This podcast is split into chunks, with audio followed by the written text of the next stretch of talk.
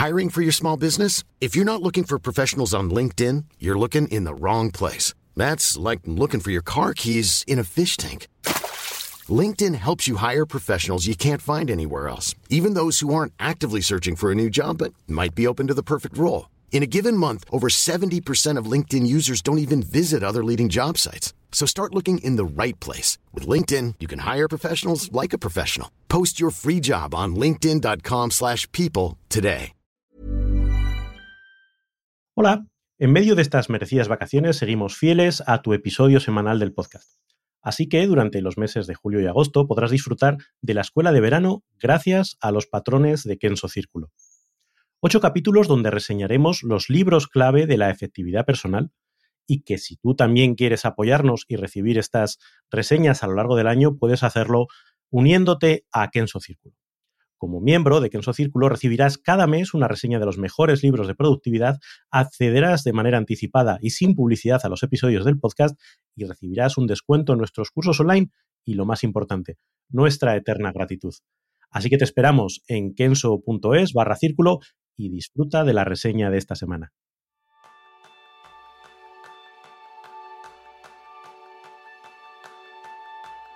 ¿Qué te dirías para ser la mejor versión de ti misma o de ti mismo? Ese es el tema principal del programa de este mes, donde aprenderás cómo recordar y tener a mano los principios del estoicismo de la mano del emperador Marco Aurelio y su libro Meditaciones. Bienvenidos a un nuevo episodio de Kenso Círculo, el podcast donde descubrirás los libros para vivir la efectividad y ser más feliz. Yo soy Jeroen Sánchez, aprendiz en usar mis superpoderes mentales. Y yo soy Kike Gonzalo, aprendiz en aceptar que no todo depende de mí. Así que os damos la bienvenida a esta nueva reseña de uno de los libros que, aunque parezca Jerún, ¿verdad? Que no tiene mucho que ver con la efectividad, yo creo que está en la base fundacional de la misma. No sé tú qué opinas. Sí, sí, sí. Es, es un libro súper interesante. Eh, aunque tengo que admitir que, que me has complicado mucho la vida eh, eligiendo este libro, ¿no? Que, que no es como los demás. Eh, después ya hablamos un poco de, de, cómo está estructurado este libro, pero sí. estructura para mí ha sido un reto. Pero sí que estamos hablando de un libro de, de productividad, porque son básicamente aprendizajes de una persona que ya vivía en lo que hoy en día llamamos un entorno buca, ¿no? De volátil incerteza, porque no hay nada más volátil e insecto que un emperador romano que está luchando tres guerras al mismo momento. Ya, y no solo eso, sino que no le quieren matar únicamente desde fuera, sino que también intentan asesinarle desde dentro. O sea, que más buca que esto, ¿verdad? Imposible. Claro. Imposible. Vale, pues Marco Aurelio, ¿quién, ¿quién era esta persona? Bueno, yo tengo que reconocer, Jerún, que escogí este libro porque durante la época de la facultad, yo estudié ciencias políticas, fue uno de los libros que más me impactó. Tienes 18 años, muchas tonterías en la cabeza y de repente hay un libro que te recoloca las estupideces por un lado y la esencia por el otro. Y fue este el que me llamó especial la atención. El autor, vamos a comenzar por ahí, Marco Aurelio. De hecho, fue conocido como el último buen emperador de Roma. Y tal vez conoces a Marco Aurelio como el viejo y sabio emperador al comienzo de la película Gladiator, que la interpretaba el personaje Richard Harris. Pues a pesar de ser el comandante de todo un imperio, Marco Aurelio nunca abandonó el camino de la virtud y la sabiduría, más allá de las guerras a las que se tuvo que enfrentar, de toda la política y de los cambios sociales que vivió en Roma. Siempre, incluso en medio de conspiraciones e intentos de asesinato de deposición, buscaba ser una persona virtuosa. Y esto se puede deducir de su diario, que nos llegó en forma de libro conocido como Meditaciones, del que queremos hacer un análisis en su contexto tanto histórico y su contenido. ¿Por qué? Porque hay algo que tenemos que tener muy claro. Si es que este libro no está escrito ni para ti ni para mí. Este libro lo escribía Marco Aurelio para tener todas las noches, leerlo y releerlo para él mismo. Fijaos, es un momento en el que alguien escribe algo para recordárselo todos sus días y mantener esa virtud presente. Es por ello que las meditaciones de Marco Aurelio nos encontramos ante un texto, un libro sin precedentes en, en la época. Son esos pensamientos privados de la persona más poderosa del mundo que se termina aconsejando a sí misma sobre cómo cumplir con las responsabilidades y obligaciones. Entonces, ¿qué es lo que nos encontramos? Pues un libro de lenguaje claro y enseñanzas simples, concisas, que pueden mejorar nuestra vida si logramos asimilarlas de la manera correcta. Porque Marco Aurelio lo que hace es explicar en párrafos muy cortos cuáles son sus principios, todo con un lenguaje muy cercano. Y cuáles han sido también las ideas que han guiado su vida y sus obras. Y el resultado no fue otro que pasar a la historia como uno de los mejores gobernantes que han existido jamás. Y para entender la importancia de las meditaciones de Marco Aurelio, es necesario que nos ubiquemos en su contexto histórico. Él fue entrenado en la filosofía estoica se dedicó casi todas las noches a practicar una serie de ejercicios espirituales, una serie de recordatorios diseñados para que él siguiera siendo una persona humilde, paciente, empática, generosa y fuerte y sólida frente a, lo que estuviera tratando, a esos temas, a esos pilares esenciales de su vida.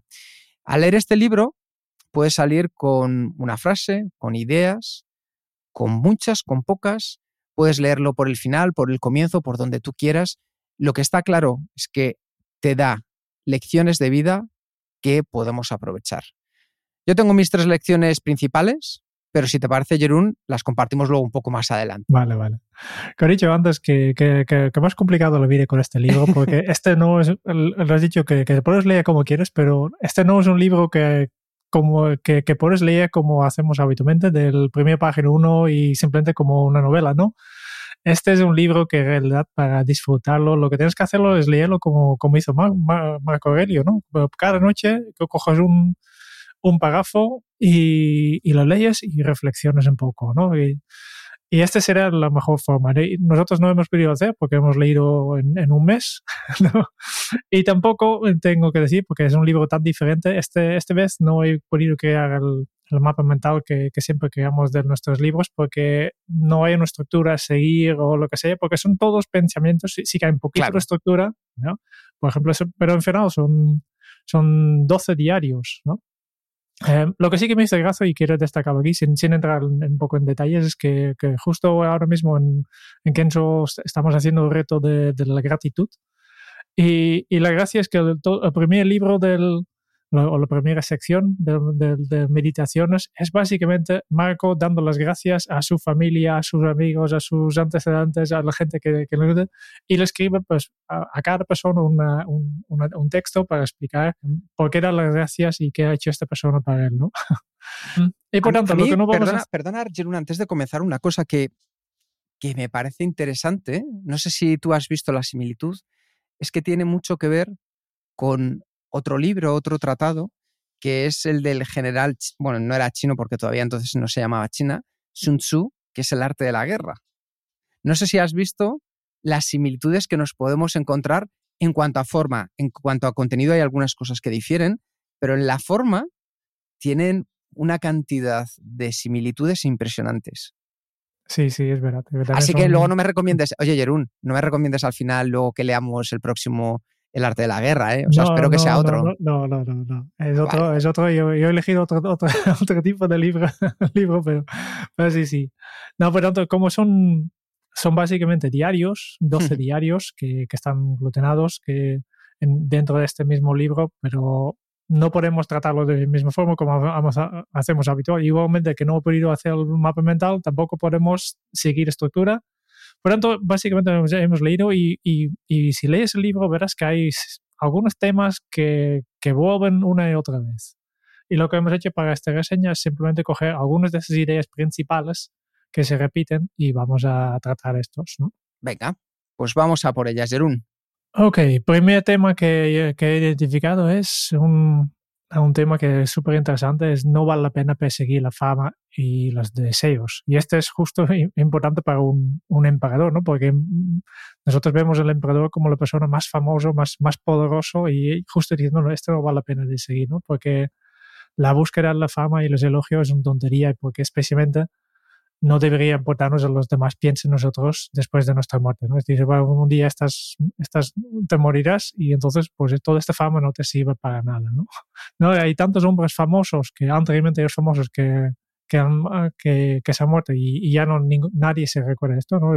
La, la, pregunta que justo en, hace un poco en, en, escuchaba algo similar de, creo que era Tim Ferriss, que es un, un seguidor los, del, del filósofo estoico, ¿no? Sí. Que dice, vale, pues, eh, ¿cuántas personas te, tú conoces por nombre de, que, y que vivían desde hace unos dos, dos, mil años, ¿no? De todos estos millones de personas que vivían. Entonces, ¿cuáles todavía nos recordamos y, son uno o dos de todos, ¿no? Y por tanto, lo más probable es que nadie se recuerde de ti de aquí en, muy pocos años incluso, ¿no?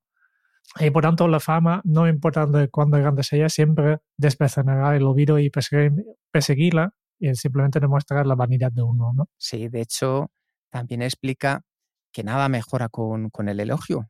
La belleza de las cosas en sí proviene de las mismas, de la esencia de las mismas y no de lo que la gente dice sobre ella. Entonces, pensar que ganamos algo al ser elogiados es un error. Esto es muy sencillo. Si mañana vais a un museo, por ejemplo, al del Prado, llegáis a esa sala enorme después de cruzar esos pasillos de mármol y os encontráis de frente con las meninas, la sensación que cada uno de nosotros nos va a generar puede ser completamente distinta. Veremos belleza, veremos arte, veremos precisión, realidad, veremos innovación, veremos el aire, que es la primera vez que se dibuja el aire en, una obra pictórica.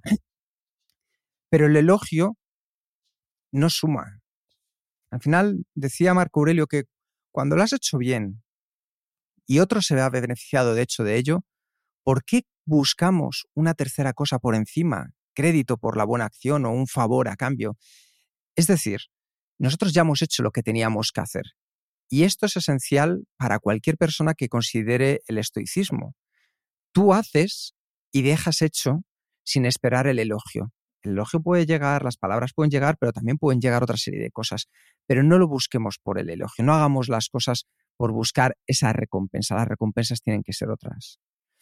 De hecho, eh, Marco Aurelio y los estoicos ven el bien como el trabajo adecuado de un ser humano. Entonces, ¿para qué diablos vamos a necesitar agradecimiento, reconocimiento por haber hecho lo correcto si es nuestro trabajo? ¿Por qué necesitamos ser famoso? ¿Por qué eh, tenías talento? ¿Por qué eras brillante? ¿Por qué tuviste éxito? Estas cosas también son parte del trabajo. Y si lo llevamos a la efectividad, Jerún, que a mí es donde me gustaría traducirlo, es buscar las aplicaciones en el día a día o la aplicación en nuestro trabajo diario, para mí esto significa que hago las cosas correctas en el momento correcto y de la manera correcta. Algo que tú y yo siempre repetimos en la efectividad personal de Kenso. Y esto tiene muy, muy, mucho que ver con, descubrir tu propósito también, ¿no? Si, si, hacemos las cosas porque es lo que, lo que nosotros pensamos que tenemos que hacer, porque nos, nos motiva desde dentro. No, no buscamos la motivación externa, pero hacemos realmente porque nosotros tenemos esta pasión para hacer las cosas, para hacer un buen trabajo. No porque, porque después alguien que alguien tiene que decirnos que qué buenos son estos, estos chicos de Kenzo. ¿no? que, que, sí, que nos, nos, guste que nos dicen, pero no es lo motivador, no es lo motivador. ¿no? Y, y, por eso, este deseo de fama solo es una de las trampas que hay en la vida. Hay muchos otros deseos em, y todos ellos pues podemos llevar a actuar de manera inmoral. Totalmente. Sí, de hecho, eh, cita a un filósofo, a Teofrastro, que afirma que los malos actos cometidos a causa de los deseos son más reprobables que los malos hechos por ira. ¿Por qué? Porque en un caso lo que está pensando es que cuando lo hacemos por ira es por la emoción inmediata de algo que nos ha provocado. Es decir, yo me enfado, grito a alguien, es el momento. Entonces eso es más difícil de controlar que el deseo, porque el deseo sí que me ha dado tiempo a pensar, a pergeñar, a de darle una vuelta de cómo me gustaría y por qué me gustaría. Entonces, por eso dice que los malos actos cometidos a causa de los deseos son más reprobables. Una persona que al final eh, pues es agraviada, nos podemos encontrar al final que otra persona con fuertes deseos está ignorando el bienestar de los demás porque quieren algo más de lo que quieren ser virtuosos. Entonces, los deseos pueden conducir a la desesperación. Y es ahí donde Marco Aurelio aborda esto cuando habla de la oración, afirmando que no se debe pedir a los dioses que satisfagan un deseo o que eviten algo temido, sino preguntarles si pueden eliminar el deseo y estar bien con lo que sea lo que la vida les dé. Que esto, si recuerdas, Jerún, también tiene mucho que ver con Buda, que habla de eliminar todas las necesidades, que al final es complejo porque nos encontramos en una sociedad que para hacernos feliz nos lleva a consumir, sea poco o sea mucho.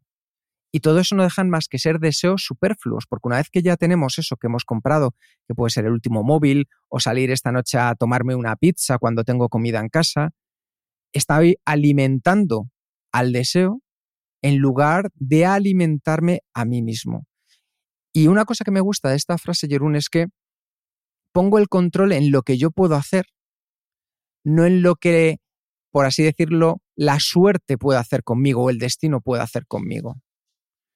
Que me genera menos frustración. Es decir, si yo estoy esperando a ser feliz, a que me toque la lotería, dejar de trabajar, eso me lleva a desesperación porque yo no controlo la suerte. Hay un dicho árabe que dice, eh, haz tu pregarias ala, y, pero trae tu camello, ¿no? claro. No, no esperes que, que Dios le arregle todo, pues tú haces lo que tú tienes que hacer, tu parte no. Eso es, y en el día a día de nuestra efectividad personal, esto lo podemos llevar al, siguiente nivel. Pensar en aquellas situaciones en las que tenéis momentos de, por así decirlo, de distracción, de interrupciones de otras personas. Vamos a hacer lo que esté en nuestra mano para disminuirlos. No pensemos en que mañana se van a anular del todo y ya van a desaparecer, ¿no? Porque hay otras personas que entran en acción, entonces ya no controlamos, que lo veremos más adelante, es otro de los aprendizajes de Marco Aurelio. Simplemente vamos a hacer aquello que esté en nuestra mano y que lo podamos hacer de una manera realista. Si yo mañana mismo dijera, no quiero que llamen al telefonillo de mi casa, una de dos, o corto el canal del telefonillo o la otra opción que puedo hacer es ponerme eh, tapones en los oídos, Jerún. Pero la gente va a seguir llamando, ya sea porque me tienen que entregar algo o el cartero comercial que llama al buen tuntún de Dios a ver quién le puede abrir. Entonces es muy importante que esta frustración nos la quitemos de encima haciendo aquellas cosas que dependan de nosotros. Pues esto es el, tema del, de la fama y los, deseos, ¿eh? que no, no, lo controlamos ni, ni, ni, nos viene bien. Segundo tema que yo veo que tiene, que, tiene que ver con problemas y el, básicamente el, lo que viene a decirnos el, el Marcos Aurelio es que los problemas se crean en la mente. ¿no? La, fuera de tu mente no hay problemas, básicamente. ¿no? Al final es ¿no?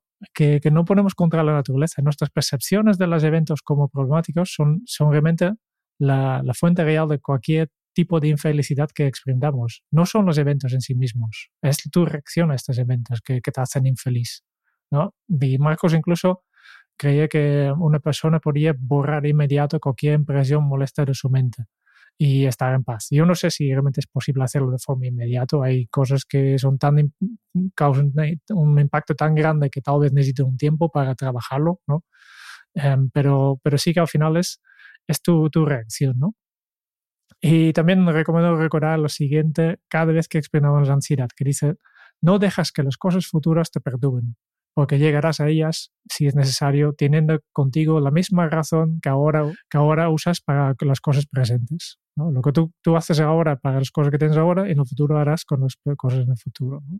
Y, y, por eso digo, si, si dejamos que las cosas que están pasando nos hagan peores personas, pues nunca nos perjudican realmente. ¿eh? lo explica perfectamente cuando dice, como ves que, que, que, tengo copiado muchas frases de él, ¿no? Que, el libro, que, es un libro que hay que citar, yo creo, ¿no? Sí. Todo lo que alguien haga o diga debe ser bueno, como si el oro o la esmeralda o la púrpura siempre estuvieran diciendo esto. Cualquier cosa que alguien haga o diga debe ser esmeralda y mantener mi color. Me gusta la frase. Claro, Claro, porque e, en el fondo, Jerún, todo esto al final se convierte en, en, esa otra cita que dice que elige no ser lastimado y no te sentirás lastimado. Lo que yo creo que nos, quiere decir al final con todo esto es que tengamos mucho más en cuenta que nosotros mismos podemos hacer que los problemas sean mayores, porque nuestra mente, la imaginación, que es la capacidad que tenemos los seres humanos para irnos hacia el futuro, está entrenada más que nunca hacia todos los aspectos negativos de la vida. Entonces es complicado si nos metemos ya de manera continua y recurrente, porque en su época no existía la psicología conductual que te iba explicando que si tú vas pensando en lo negativo cada vez vas a hacer y te vas a comportar de una manera que te lleve a ese aspecto negativo, él en su lugar tenía claro que si se fijaba en aquellos otros aspectos que de él dependían y que iban a ir en positivo, sería más fácil llegar a ellos. Entonces yo creo que esto es algo en lo que tenemos que, trabajar mucho y es darnos cuenta que al final los eventos pueden hacer que las personas perdamos la calma y actuemos de una manera poco ética, inmoral. Pero aún así, no nos vemos perjudicados por los eventos, sino por la reacción de ellos. Es decir, lo que la imaginación piensa que nos va a devolver como un boomerang. Si yo de repente eh, estoy en mi trabajo y estoy pensando que este compañero se está aprovechando de mí porque me pide más cosas de las que yo puedo dar, pues en el fondo lo que voy a hacer es que de vuelta ese boomerang va a hacer que me comporte de manera airada, de manera reaccionaria con esta persona. Cuando a lo mejor no es así y todo se podría solucionar de una manera mucho más sencilla y exponiendo los límites.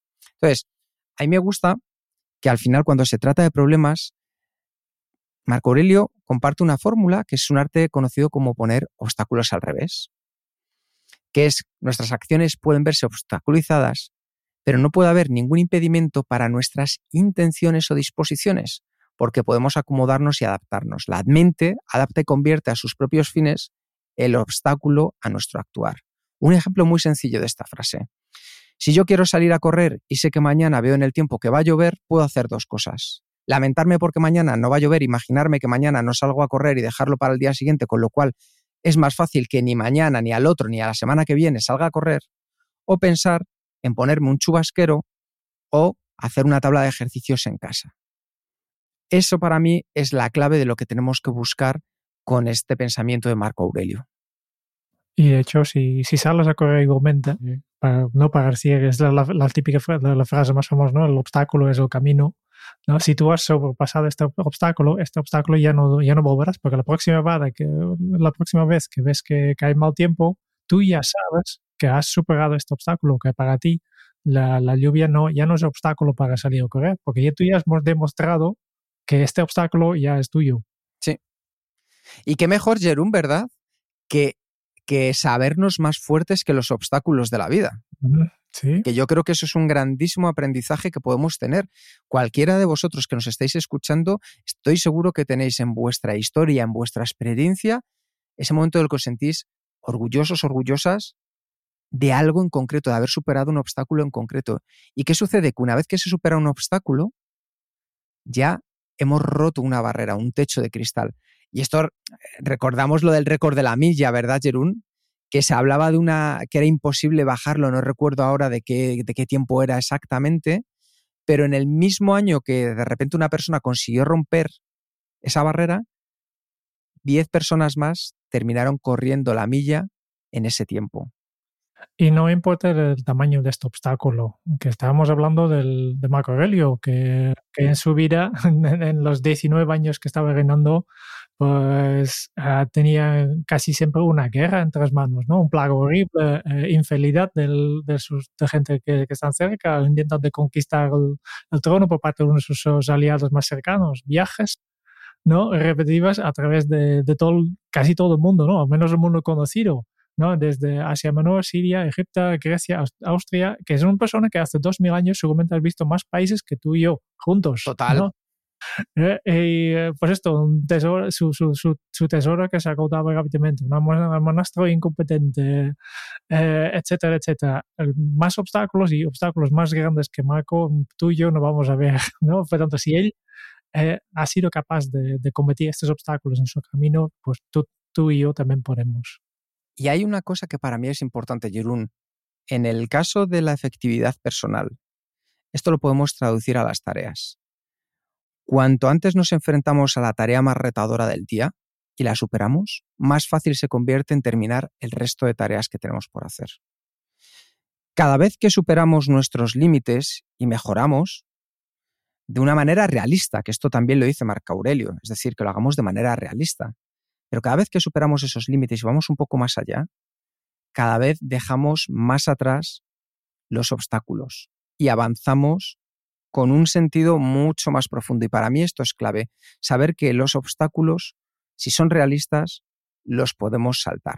Por eso hemos cambiado de lo que ha sido la gestión por objetivos SMART, SMART que viene de, de la palabra inglesa inteligentes, bueno, SMART, el acrónimo es específicos, medibles, alcanzables, retadores y temporales, por los OKRs o por los objetivos, eh, los stretching, que esto eres tú un experto, Jerún. O sea, cada vez vamos más a buscar esos objetivos que nos lleven a llegar un poquito más lejos, a estirarnos más de esa manera que podamos seguir en camino hacia nuestro propósito. Entonces, esto me parece muy importante tenerlo en cuenta para entender que los problemas muchas veces los creamos y potenciamos en nuestra mente y cada vez que somos capaces de a ese problema quitarle un objetivo porque lo hemos alcanzado, debilitamos al problema para hacernos a nosotros más fuertes.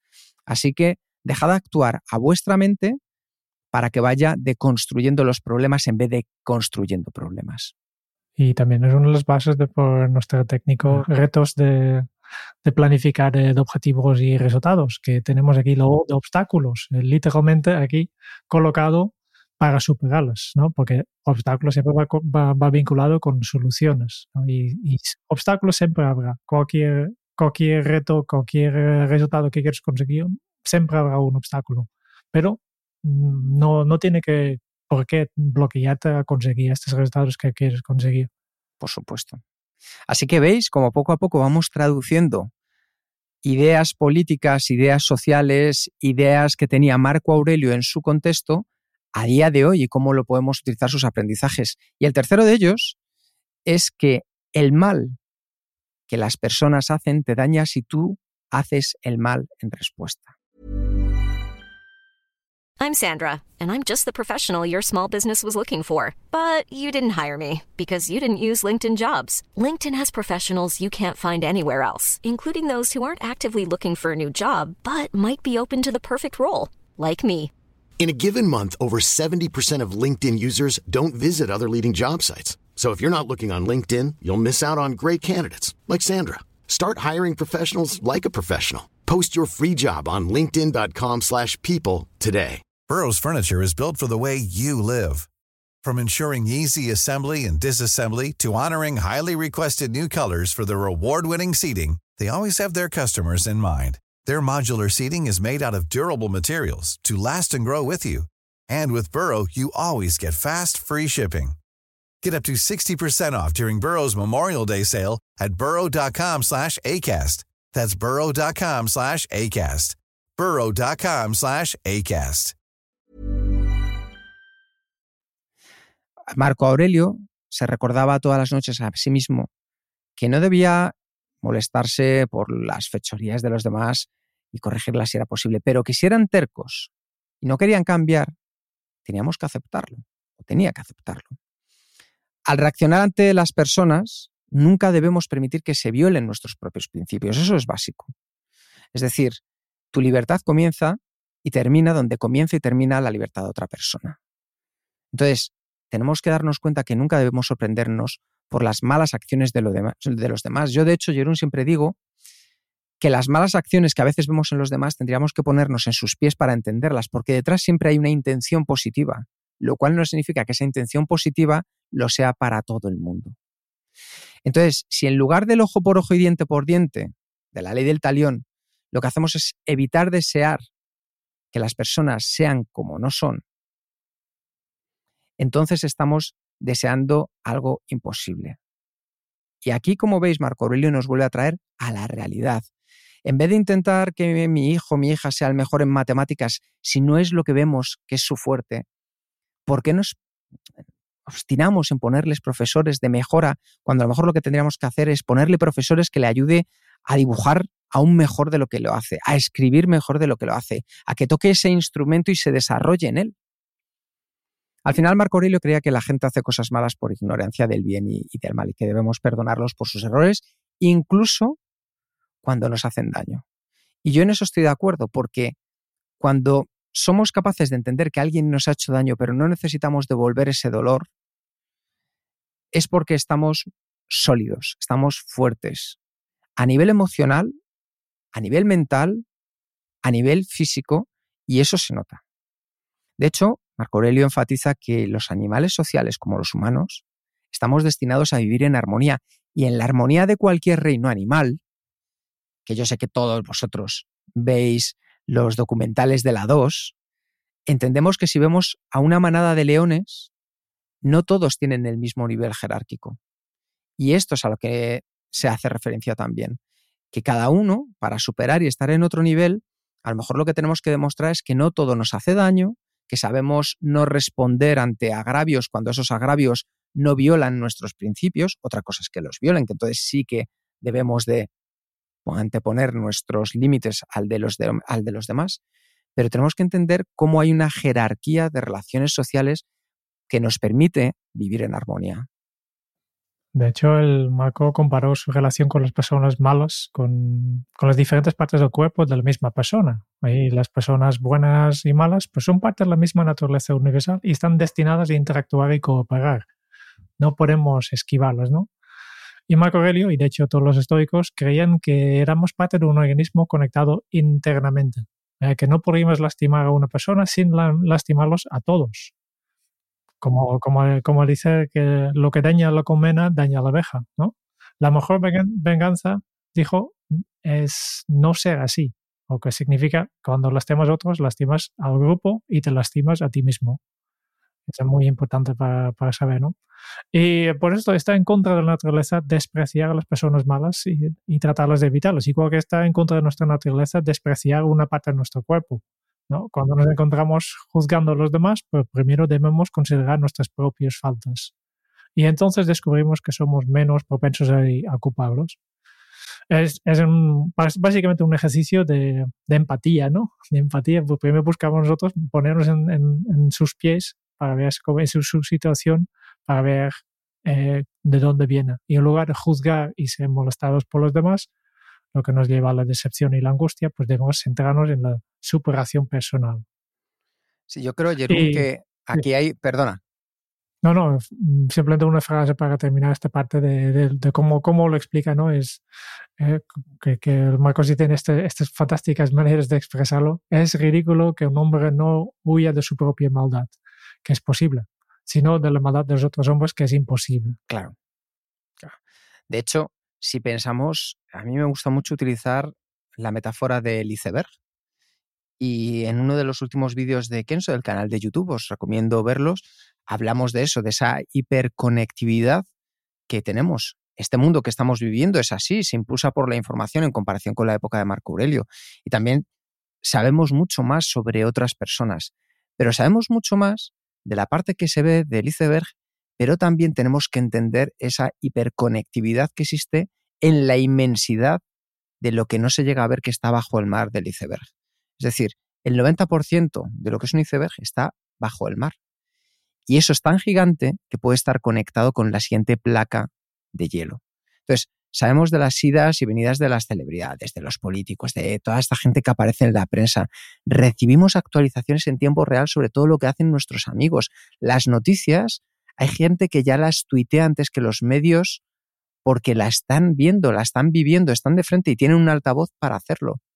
Vemos lo que se dice en las redes sociales y podemos recibir de manera inmediata textos, fotos. Pues lo que está claro es que ha aumentado la cantidad de las llamadas dramas en nuestra vida. Y ya eso nos lleva a un sesgo. Y es tener opiniones sobre una, si una persona debería haber hecho esto o debería haber hecho lo otro. Y lo que hacemos es ir a los medios y vemos cómo hablan al respecto. Así lo que hacemos es ya tener esa información para nosotros mismos, utilizarla. Nos ofendemos cuando nuestros amigos dicen esto o aquello y no pasa ni un día sin que escuchemos chismes, especulaciones sobre alguien que conocemos. Pues esta es una trampa, esto es una distracción. Ya lo era hace dos mil perdón, hace dos mil años con Marco Aurelio y ya lo sabía. Decía, errores de otras personas. Se recordaba a sí mismo que debía dejar en manos sus creadores los errores de otras personas. Así que olvídate de lo que hacen otras personas, olvídate de lo que están haciendo mal. Tú ya tienes suficiente en tu plato como para ponerte con ello. Concéntrate en ti mismo, en lo que podrías estar haciendo mal y arreglarlo. Así que mantén los ojos bien abiertos en tu propia vida. No es necesario y de hecho no hay tiempo suficiente para perder un segundo espiando a otras personas. Ocúpate de tus propios asuntos y como decía al final Marco Aurelio, vamos a trabajar sobre ellos y el mal de los demás solo te va a hacer daño si tú respondes en su respuesta. Por eso las redes sociales si queremos tener más seguidores, si queremos tener más likes, si queremos que más gente nos escuche, ese no debería ser nuestro propósito. Nuestro propósito debería ser compartir nuestro mensaje. Eso sería lo importante, por ejemplo, en las redes sociales. Si luego eso acarrea millones de visitas, fenomenal. Seremos nosotros mismos. Si acarrean cinco visitas, fenomenal también, porque seguiremos siendo nosotros mismos. Sí, puesto. Ocúpate de los propios asuntos. También hablas de planas, ¿no? De, ocúpate de las cosas que están entre tus manos. No, no, no, no, no tienes que preocuparte por lo que pasa con los demás o lo, que lo que los otros tienen que hacer, pues ellos ya, ya harán y, y las harán, harán de manera que, que quieran hacerlo.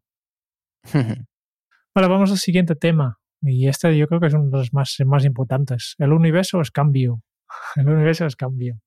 Es la filosofía, yo creo que es la filosofía más fuerte de Maurice que surge cuando habla sobre la naturaleza eternamente cambiante del, del universo y, y, vinculado con esto la aceptación de la muerte. La muerte es inevitable. Que nos recuerda que todos morimos y sin embargo solo perdemos el momento presente porque eso es todo lo que tenemos. Nadie pierde más al morir temprano porque la vida más larga y más corta al final terminarán de la misma manera y terminarán por la misma eternidad. También nos recuerda, que podemos morir en cualquier momento y vivir al máximo mientras podamos. Carpe diem. No, es que al final, pues, si no vives como, como si tuvieras un sinfín de años por delante, pues este es un error. La muerte te, te eclipsa. Mientras estás vivo, serás capaz, sea bueno. Sí, yo creo que aquí hay un punto, Jerún, que me parece interesante reflexionar sobre él. Y acabas de decirlo tú, que es Carpe Diem. Fíjate que durante muchos años se ha utilizado esta frase como un estilo de vida. Y en cierto modo, si nos retrotraemos a qué querían decir con Carpe Diem, es acelerar el proceso, es vivir, pero no es esa sensación sana de vivir el aquí y el ahora es vivir como si esto se fuera a acabar. Y esa sensación es imposible mantenerla. Entonces yo cambiaría el carpe diem por vive tu presente, vive tu aquí y tu ahora. Estás, o sea, estar presente. Para mí esa es la verdadera clave. Es decir, haz las cosas que tienes que hacer y de verdad vívelas. Yo creo que em, ahora cuando termine de grabar saldré a dar un paseo con, con Lua, con la perra que tenemos de la 11. Yo vivo ese momento. Y sé que si pudiera hacer pocas cosas en la vida, porque me fuera a morir la semana que viene, viviría ese momento. Pero el vivir aquí la hora como si no hubiera ver mañana, que es el Carpe Diem, tenemos que tener mucho cuidado con él. De hecho, me gustó mucho que vi el documental de Pau Donés, no sé si lo has podido ver, Jerún, de, lo hizo con Jordi Évole un par de semanas antes de, de morir. Y me impactó mucho porque había unas reflexiones sobre la vida y la muerte preciosas. Y se daba cuenta que los placeres sencillos de estar en la naturaleza, de respirar el aire fresco, aunque sabía que le quedaban dos semanas de vida, era lo mejor que podía tener por delante. Entonces os recomiendo de verdad que veáis ese reportaje porque expresa muy bien desde otro punto de vista la concepción de alguien que ya está a punto de morir, que podía hacer vive el carpe diem. Y él, una de las preguntas que le hacían Jerún tiene mucho que ver con esto, que era, bueno, ¿y qué, te, queda, qué te queda por hacer? Y fíjate que él las cosas que decía que le quedaban por hacer, decía, yo he hecho lo que quería hacer y de las cosas que me quedan por ver es conocer a mis nietos. Pero fíjate, eso no es carpe diem, no es la necesidad del carpe diem. Entonces me parece mucho más justo con nuestra vida, con nuestra forma de actuar, con nuestra forma de ser. Sí, bueno, es la. Otra vez volvemos a, las claves de la efectividad, ¿no? De, de, estar en lo que estás, ¿no? De, de, decidir qué es lo que qué es lo que más mm, te conviene hacer en este momento y cerrarte por todo, todo lo más y dedicarte a, plenamente a la actividad que estás haciendo. ¿no? Porque el, el, mundo va cambiando, el universo estaría cambiando. Al final, a un momento llegar a tu fin, pero tú en este momento solo tienes tu presente, es, es lo único que tienes. El pasado ya has, ya, ya has el futuro todavía no, no ha llegado, el único, el único momento que existe es el ahora. Sí, de hecho, déjame que añade un punto aquí que tiene que ver con el anterior que hemos visto, Jerún, y es cuando hablaba de la, de la imaginación. Como os decía antes, lo que nos diferencia a los seres humanos del resto de los animales es nuestra capacidad de poder ponernos en nuestro futuro. Es decir, los animales se pueden poner en su pasado y aprendizajes que han tenido, utilizarlos para su presente. pero para ellos su futuro es el presente. A nosotros lo que más genera nos frustraciones es el futuro.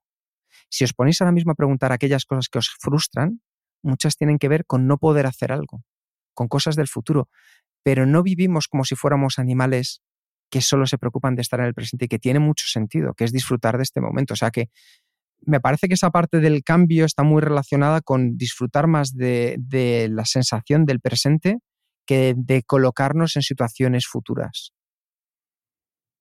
Y pues para terminar el tema del universo es cambio, pues algunas, algunas preguntas eh, que hace Marco en, relación con esto, ¿no? De, por qué tenemos miedo al cambio, porque el cambio es vida, ¿no? Eh, que por eso sucede, eh, al final todo sucede gracias al cambio.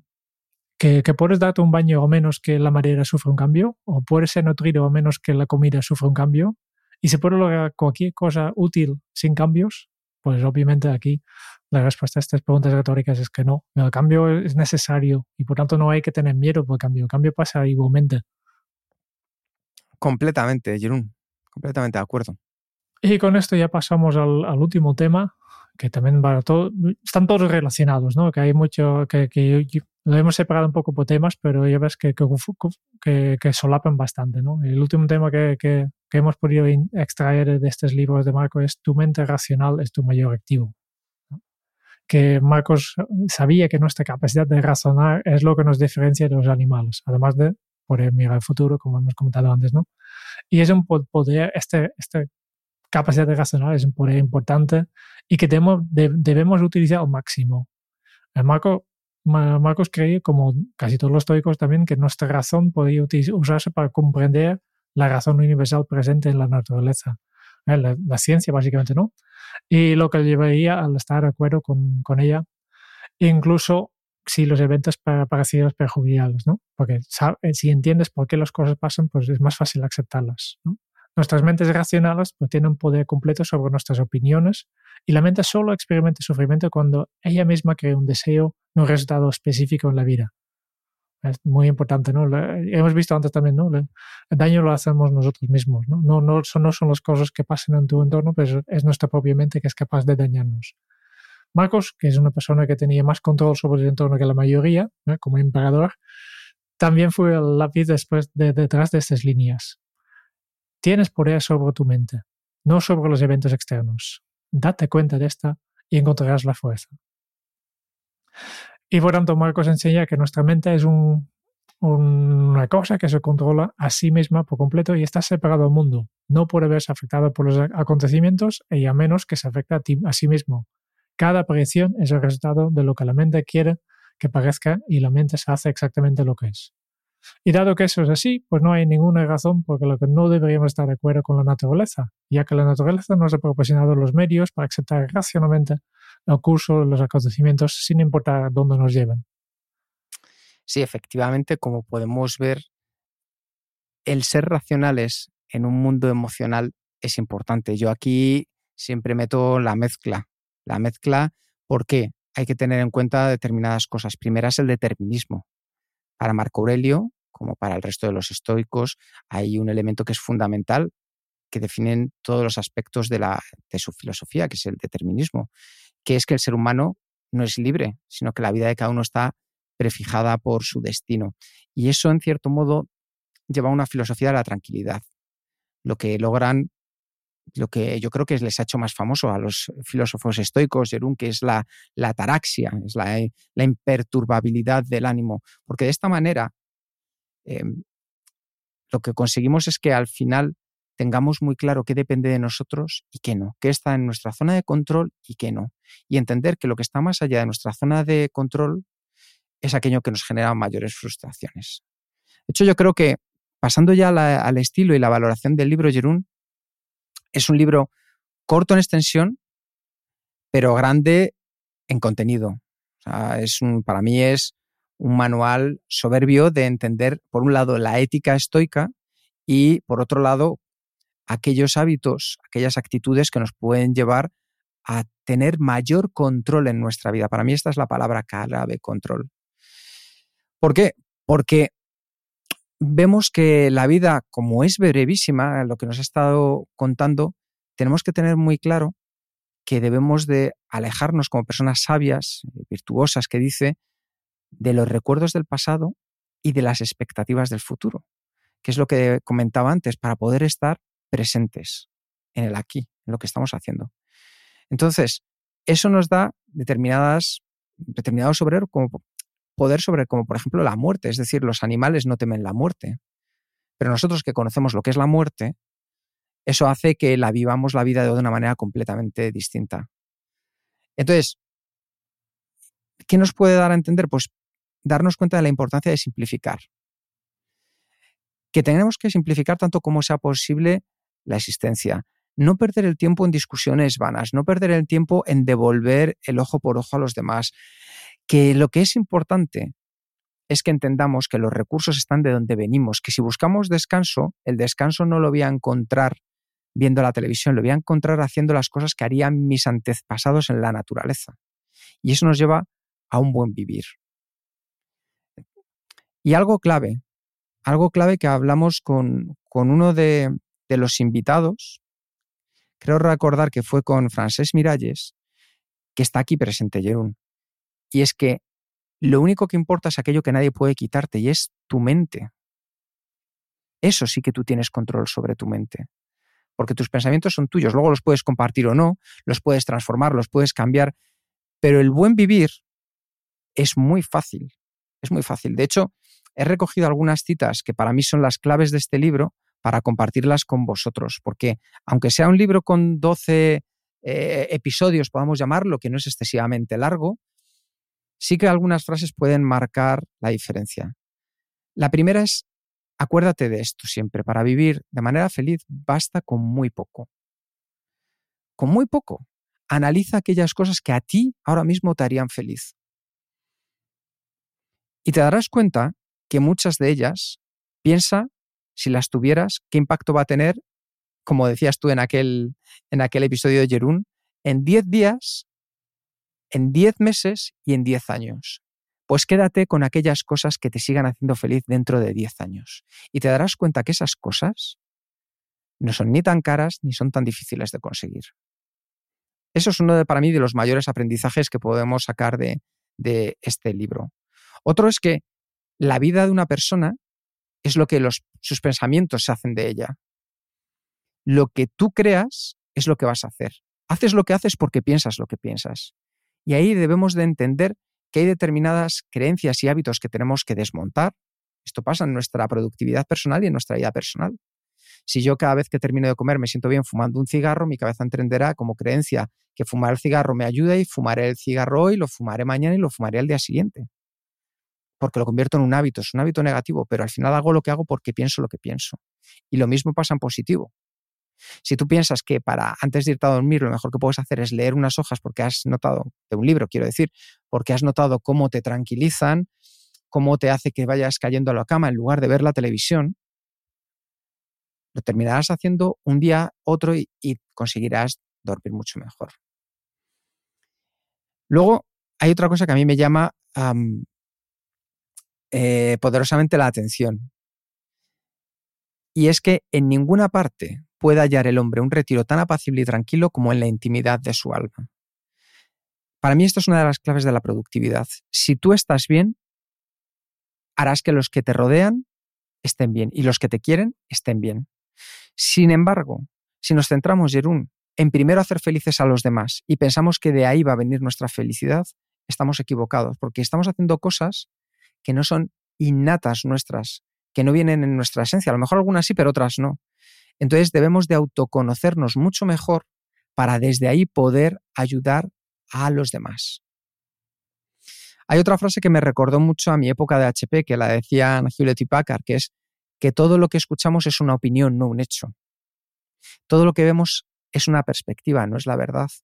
Y ahí es donde tenemos que tener la suficiente capacidad del conocimiento y de la creencia. Es decir, de saber respetar la opinión de los demás, entender por qué están viendo lo que están viendo, aunque no lo compartamos. Para mí eso es una de las mayores virtudes que podemos tener, porque entonces nos va a explicar mucho mejor la realidad en lugar de verla con gafas distorsionadas. Si tenéis a un compañero que siempre a las 5 de la tarde os hace esa pregunta de si tenéis cinco minutitos, podéis verlo con las gafas distorsionadas de, oye, es que siempre viene a última hora y mejoraba la vida, o podemos verla con las gafas de la realidad y preguntarle, oye, ¿por qué siempre vienes a las 5 de la tarde? Y a lo mejor nos dice, porque es que soy incapaz y tú eres la única persona que me ayudas en el día a día. La situación es la misma, pero la realidad cambia. La realidad como nosotros la vemos cambia. Dos más. Vivir una buena vida. Y eso hay que tener en cuenta que vivir una buena vida debemos definir cada uno de nosotros qué es una buena, día, una buena vida, qué es un buen día para ti porque probablemente lo que para Amelia, lo que para Ginés, lo que para Jerún sea un buen día difiere mucho de lo que para mí es un buen día, pero busquemos tener un buen día. Y por último, no vivas como si fueras a vivir 10.000 años. Mientras estés vivo, hazte bueno. Yo recuerdo en el funeral de mi abuelo decir esto, que, que era que si algo había aprendido y me gustaría que la gente se llora es que mi abuelo fue un hombre bueno. Cuando nosotros hacemos el bien a los demás, es una siembra, es una siembra sólida, es una siembra que aguanta el paso del tiempo, de los infortunios, y es una siembra interior que hace que podamos conseguir dar lo mejor de nosotros mismos más allá de lo que espere cualquier otra persona. Y para mí esa es la mayor recompensa que nosotros podemos vivir el ser lo que de verdad somos, como de verdad queremos ser y para lo que de verdad queremos ser. Así que ese mm, es un poco a modo de resumen de ideas y del estilo que nos podemos encontrar, que son frases certeras con las que te puedes ir a dormir y reflexionar un día entero, una semana entera con cada una de ellas. Tenemos que entender el contexto en el que está escrito, que ya son hace unos cuantos años, entonces no tiene ni esos gráficos, ni esos dibujos, ni ese lenguaje tan cercano, yo por la potencia que tiene en la esencia de sus mensajes, Jerún, es un libro que creo que ha envejecido muy bien y le voy a poner un 4,25. Muy bien, muy bien. Pues un excelente resumen de todos estos puntos que podemos sacar de este libro. Em, estoy contigo, es un libro que, que, puede dar mucho. Obviamente no, no todas las partes del libro pueden resonar con todas las personas y a veces hay cosas que ya, ya no son tan importantes, pero la gran parte se aguanta muy bien y es efectivamente un libro que después de casi dos mil años eh, todavía tiene su valor. Es fácil, de, relativamente fácil de leer, esto sí que tengo que decir, depende de la edición que cojas, porque tengo que admitir que yo, yo he comprado ese libro o buscado tres veces, depende de la traducción que te coja, ¿no? Que hay traducciones de, hace más de un siglo que, que, que, son difíciles de leer, no tanto por, no tanto por, por, por, los contenidos, sino por la traducción. También creo que es un libro que no debes leer como de, de, inicio al final en, un, en poco, poco tiempo. Yo creo que es más un libro de saborear, de coger de vez en cuando una, una parte, leerlo y reflexionar sobre esto. Y, y si haces de esta forma, no, no tal como hemos hecho nosotros este mes, puede dar mucho más todavía, ¿no? Y, por eso yo estoy contigo. Es un libro, para mí, uno de los más impactantes y, un libro que realmente te puede ayudar a, a darte muchas pautas y por eso yo voy más o menos en tu línea. ¿eh?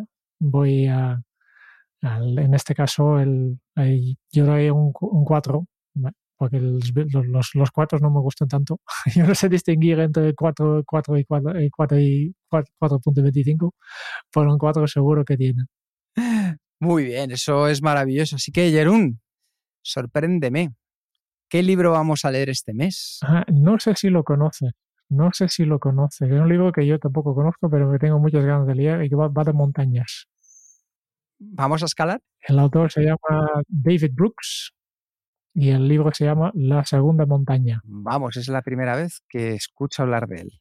Vale, pues puedo explicar rápidamente de qué, cuáles son estas dos montañas. La primera montaña es que todo, es, básicamente David Brooks habla de gente feliz, habla de propósito y explica que todos cuando salimos del, de los estudios, pues empezamos a subir una montaña, nuestra carrera profesional, eh, eh, para buscar el éxito, el estatus social, la felicidad personal, ¿no? Siguiendo un poco mm, lo que dicta nuestra cultura. Hacemos lo que la gente, mm, lo que pensamos que, que nuestro entorno, nuestra sociedad quiere que hacemos. Y al final, eh, pues muchas, muchas personas llegan a este cumbre, a esta primera montaña, y miran a su entorno, muy súper chulo, súper chulo, pero después descubren que detrás de esta primera montaña hay otra montaña más.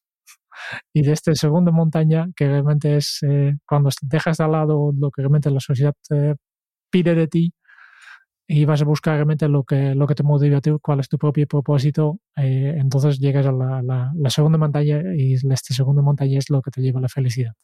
Muy bien, Eso es lo que he entendido.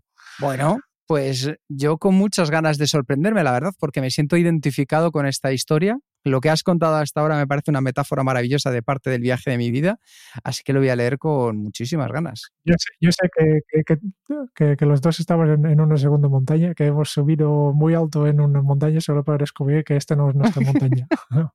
y eso ya es un gran aprendizaje de la vida, ¿verdad, Jerún? Sí, sí.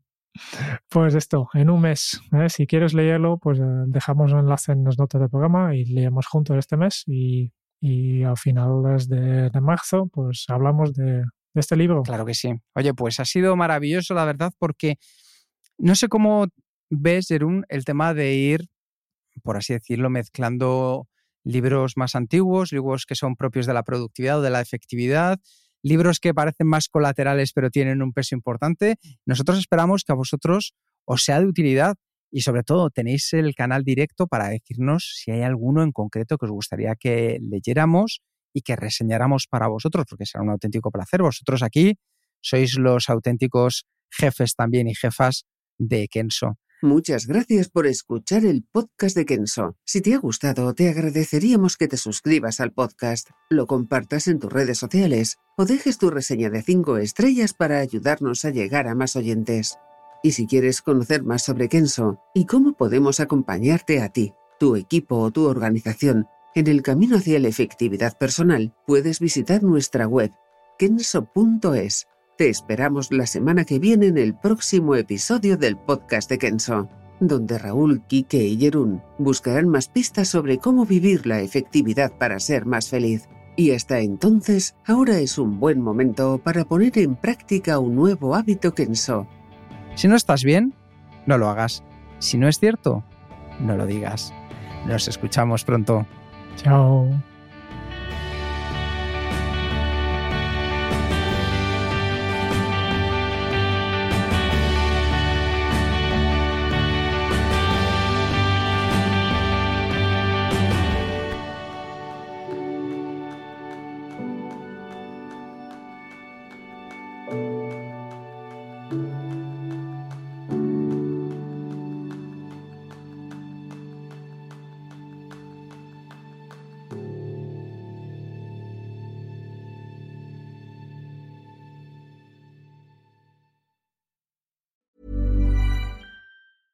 Planning for your next trip?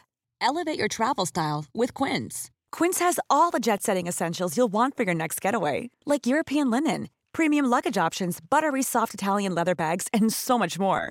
And is all priced at 50 to 80% less than similar brands. Plus, Quince only works with factories that use safe and ethical manufacturing practices.